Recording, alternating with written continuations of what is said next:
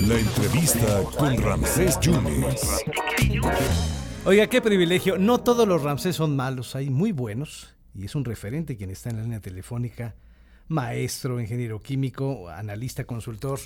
Y le conoce a los temas energéticos, tabasqueño y eventualmente lo vemos con Eduardo Ruiz Gili en la radio y en, en otras plataformas. El ingeniero, el maestro Ramsés Pech. Maestro, muchas gracias por esta oportunidad. ¿Cómo está usted? Buenas tardes. Buenas tardes, Tocayo. ¿Cómo estás? Tocayo, muy contento de, saludarlo. Eh, en, eh, ahora, pues, de, manera telefónica y, preguntarle qué inauguró el presidente el viernes. Eh, inauguró lo que llamó la infraestructura, por ejemplo, los centros de almacenamiento, las oficinas, los cuartos de control y todo lo que podemos llamarlo así, la periferia de lo que podría ser donde se van a llevar las operaciones, más no en sí los procesos ni las plantas de los procesos para poder obtener eh, del crudo barriles de petrolíferos, ya sea gasolina, diésel, turbocina y algunos eh, derivados que se pueden obtener. Es decir, e, ¿esta operación cuándo sería? ¿2024, 2025, 2026?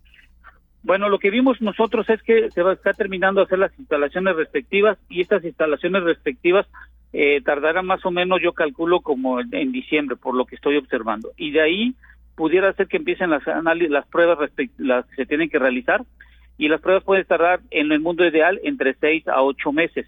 Entonces, lo que tenemos que tener en cuenta de esto es que a partir de la idealidad debería durar esto. Y si cualquier equipo llegase a fallar o cualquier eh, desperfecto que se tenga cuando se esté haciendo las pruebas, bueno, se tiene que llevar a los técnicos respectivos y eso prolongaría. Entonces, una fecha probable, si todo fuera de ideal y todo se tuviera en tiempo y en forma, estaremos viendo la primera, el primer barril de petrolíferos posiblemente principios de 2024, mediados de 2024. Hijo, hasta el 2024. Eh, Tocayo, ¿ha sido buena o mala la ejecución de, de, todos los contratos que se llevaron a cabo en Dos Bocas? Bueno, yo creo que lo importante aquí de la refinería en un principio, creo que no nos habíamos dado cuenta y lo voy a decir por qué. Hoy eh, tenemos 34 millones de carros. Estamos de acuerdo que están circulando en nuestro país. De esos 34 millones, de 34 millones de carros, Solo hoy en día hay 3.000 de tipo eléctrico, es decir, que no producen ninguna combustión. Y del resto hay casi 130.000 de tipo híbrido que siguen consumiendo combustible. ¿Qué quiero decir yo con esto? Que en México es muy difícil que tú y yo y todos los que estamos hoy en día podamos comprar un carro eléctrico que fluctúa su precio entre 40 hasta 80 mil dólares dependiendo del tipo de carro y la autonomía que tenga. Entonces, la refinería Dos Bocas y que se llama hoy el Meca de ser un proyecto que no debía haberse hecho, pues se está convirtiendo en un proyecto estratégico derivado de que las seis refinerías que están hoy en nuestro país no alcanzan la eficiencia que debe estar por arriba del 80% y está en el 50%.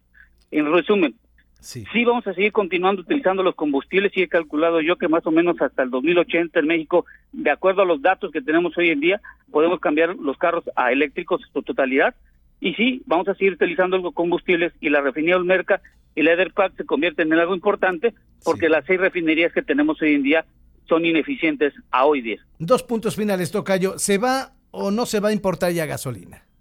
Eh, bueno, para ser autosuficientes, eh, les tengo, les tengo un, hicimos hoy en la, en la mañana un análisis y hay un dogma que, que, que sacamos. Primero, el dogma, que es un acto de fe, tenemos que tener produciendo 2.5 millones de barriles diarios en el 2024. ¿Y por qué 2.5? 1.6 vamos a mandar a las seis refinerías si es que llegan al 80% eh, y también a la refinería de Olmeca. 900 mil barriles hay que exportar porque la Secretaría de Crédito Público ha comentado que no podemos dejar de exportar.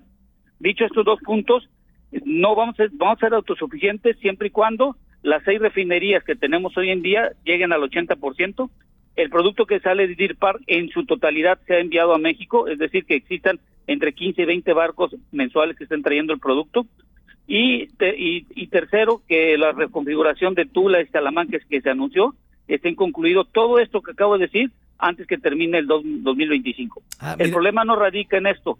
El problema radica que en la refinería Olmeca tiene que haber transparencia, porque cuando compras una, una estufa, tú supongamos que tú se la vas a dar a alguien, tienes que darle el manual, la garantía y cuáles son los términos y condiciones donde tú compraste la estufa, por así llamarlo. Entonces, la administración actual tiene que ser transparente para que la siguiente que llegue o el siguiente director de Pemex sepa dónde lo compró, cuáles fueron los términos y las condiciones de la garantía de cada uno de los equipos que están instalando.